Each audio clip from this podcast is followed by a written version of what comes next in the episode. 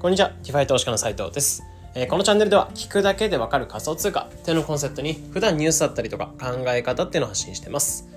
では今日6月の7日、えー、火曜日、皆さんいかがお過ごしでしょうか？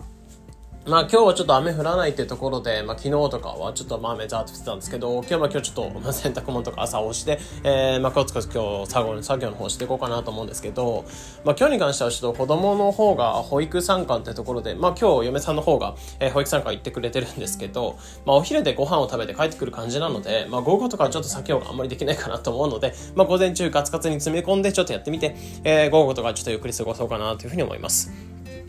で、今日は何話そうかなってところで思うんですけど、えー、タイトルにあったように、くっそ便利、えー、DeFi、 Yeti Finance を、 Yeti Finance を深掘り。ってところで、まあ、ちょっとなんか、あのー、汚いタイトルかだったかもしれないんですけど、まあ、今日に関しては、その、どんどん便利になってるなーっていうふうに感じている、まあ、DeFi の Yeti Finance ってものを今回深掘りしながら解説解説していこうかなって思います。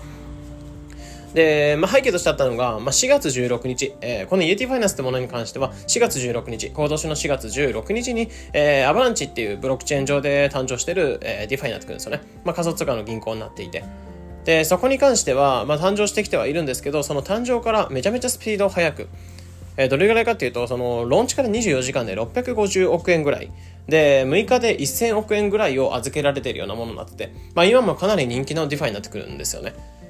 誕生で本当に2ヶ月ぐらいしか経ってないのにかなりの人気を集めてるような DeFi になっていて。で、これを僕自身、まあ結構、そのローンチ当初から気にしていながら見てはいたんですけど、まあかなり便利になってきてるなってところを感じるので、えー、アバスケ AVAX 系とか Avalanche 系の DeFi とか Avalanche 系のブロックチェーンとかちょっと気になってる方に関しては、まあ、特に重宝できそうな DeFi なのかなと思うので、えー、今回の配信を参考にちょっと AT ファイナンスの活用とかをちょっと気にしてみて、気にしてみるのもありですよってところを提案していこうかなと思います。なんで早速、 Yeti Finance ってどんなものなのかってところを話していくと、まあ、主にそのポイントとしては3つかなってところで、えー、まあ、結構でかいっていうところに関しては、まあ、ゼロ金利、えー、金利0%で、えー、ドル、YUSD っていうものを調達できるってところが一番でかい部分かなってところですね。で、あとはその YUSD を調達するのに、えー、何かそのどっかでステーキングとか、えー、レンディングとかした時にもらえる証明書、えー、レンディング証明書 LP ってものを、えー、担保にドルを調達できるってところ。3つ目っていうのが、えファーミングだったりステーキング、そういったものをこのイエティファイナンス上でできるよってところですね。で、一つずつ解説していくと、まあ、でかいのはまず本当にさっき言ったように、金利0%。本当に、えー、まあ、利息とか払う必要なく、ドルっていうのを調達できるよってところがでかいかなってところですね。なので、えー、例えば100万円分のドルを借りたんだ、借りたのであれば、えー、今後もその0%なので100万円をただただドルを借りたので、えー、利息とか払うことなくそのままドルを払うこと、ドルを返すってこともすれば、えー、利息プラスアルファのお金を払うこともなく、ドルが調達できるってところがでかい部分ですね。で、このドル、どれが、何が調達できるかっていうと、YUSD っていうドルになってます。で、これはアルゴリズム型とか最近あったその USD とかでなんかめちゃめちゃ価格が荒れたとかではなく、えー、まあ担保、担保資産がある上でその仮想通貨ってものを担保に動いてるようなドルになってくるので、そのアルゴリズム型とかでドルの価値を担保してるみたいなものではないので、まあ、前回のその USD とか、えー、ルナとかの事件みたいなことになりづらいのかなってとこですね。で、ここでは、えー、まあ、主にその担保、LP とかで預けたりとか、レンディングとかステーキングした時にもらえる証明書、まあ、そこを担保に、えドルを調達できるって形になっていて、で主に使い方としては LP っていうのをどっかでもらって、で、そのどっかでもらった LP っていうものを担保にイエティっていう、まあ、その LP っていうのをかけていくと、その担保にしてくれたお礼としてイエティっていう仮想通貨が配られるってところ。で、このイエティっていうのをもらいつつ、この LP っていうのを担保にしてるので、それ担保に、えー、ドルっていうの、YUSD っていうのを調達できるよってとこですね。で、この LP っていうのはどこから、えー、領収書なんですけど、どこから調達すればいいかってとこで言うと、えー、主には、まあ、4つの、えー、 DeFi から調達していくといいよってとこで、えー、 BENQI ってところと、あと Trader Joe ってところ、あと Aave ってところ、あとはカーブ。この4つってところから調達するといいよってとこですね。で、まず、 BENQI ってところで言うと、これはレンディングとステーキング、どちらも提供してるような DeFi になってくるんですけど、レンディングってところでもステーキングってところでも、えそこで領収書ってのをもらえるので、その領収書ってのを担保にできて、まあ、レンディングとかで言うと、QI、えー、なんとかなんとかみたいな、え QI っていうものがついた、まあ、QI っていうその英語がついた証明書みたいな感じになるんですけど、まあ、 BENQI の QI ですね。QI がついて、その担保にして、してえー、ドルを借りられたりとか、あとはステーキングってところで、リキッドステーキングってものが BENQI には提供していて、ここにその AVAX って普通に AVAX っていう仮想通貨預けていくと年7から8%ぐらいで、えー、 AVAX が増えていく。で、そこに預けていくと S アバックスっていう領収書がもらえるんですよね。で、この領収書を使ってドルを調達できるって感じですね。で、あとは Trader Joe ってところからも LP も調達できて、これは流動性マイニングって感じで、例えば AVAX とか USDC ってものを預けました。じゃあそれをもらった LP、えー、領収書っていうのをそのまま Trader Joe にかけていくってこともできるんですけど、えー、この LP っていうのをイエティファイナンスの方にかけていくと、えー、まあ、イエティっていうのをもらいながら USD、YUSD が、えー、調達できるって感じですね。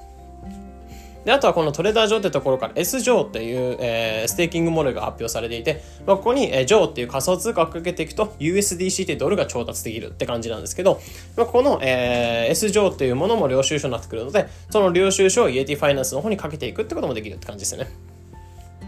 あとはえ、まあ、 Aave とかも言われるんですけど、まあ、ここはレンディングってものを主に提供しているのは DeFi になっていて、で、ここに仮想通貨っていうのを普通に預けていくと、えなんとかっていう、え、たと、まあ、USDC とか預けていくんだったら、え、USDC みたいなものをその領収書がもらえるので、この領収書を担保に、えー、ドルが調達できるって感じですね。あと最後、カーブ。まあ、これはめちゃめちゃ有名な DeFi になってて、ステーブル系の DeFi になってくるんですけど、えそこに対して流動性、まあ、お金を提供していくと、えー、領収書、なんとかカーブってものがもらえるので、まあ、これを、えー、担保に YUSD を調達できるって感じになってます。で、ここで BENQI とか Trader Joe、え、 Aave、えー、カーブ、こういったところから、えー、領収書っていうのをもらって、それを担保にイエティとドルを調達するって感じになってますね。で、この YUSD っていうものを調達したら何に使うかっていうと、まあ、他の DeFi とかで預けるってことも可能ですし、まあ、その YUSD が対応してないんだったら YUSD を例えば USDC とか USDT とか、まあ、そういったものに交換して他の DeFi に預けていく。まあ、そうすると利回り収入も入ってくるよってところではあるので、えー、なその YUSD っていうのを借りることで、まあ、ただただ USDC とか例えば ABAX とかから何か交換してしまうんじゃなく、えー、BAX とかをさらに効率的に YUSD を調達して他の DeFi にかけていくってことができるって感じですね。で、ドルとかで有名な感じで言う、有名な DeFi とかで言うと、 Platypus Finance ってものが、えー、アバックス系のディファイではよくあると思うんですけど、そういったところで例えば YUSD っていうのを調達して、えー、YUSD をかけて、まあ、PTP と YUSD、あ、ごめんなさい、 YETI ですね。えー、どちらの報酬も入ってくるようなプールが登場してたりとかってするので、まあ、そういった使い方もありかなってところですね。で、あとは、えー、ファーミングだったり、ステーキングもできるよってところで言うと、ファーミングとかで言うと、さっき調達した YUSD っていうものをかけたりとか、あとはカーブってところでもらった LP っていうのをかけて、まあ、イエティ、イエティっていう報酬が入ってくるってところもありますね。あとはステーキングってものもできて、これは V イエティってものがもらえて、まあ、イエティ報酬をさらにブーストさせてくれるってところで、まあ、これ VE なんとかモデルって、まあ、結構 DeFi とか触ってる人に関しては分かってくる部分かなと思うんですけど、イエティってものを、そのイエティファイナンスの方にかけて、まあ、再投資していくと VE イエティっていう、まあ、一種の貢献ポイントみたいなのが溜まっていくんですね。で、この貢献ポイントってのいっぱい持っておくと、イエティ報酬がよりブーストされるっていうところではあるので、え、ファーミング報酬とか、まあ、その YUSD とかカーブの LP とかをかけてるんであれば、えー、このイエティとか、まあ、V イエティっていうものも使っていった方が、より報酬がブーストされるよってところですね。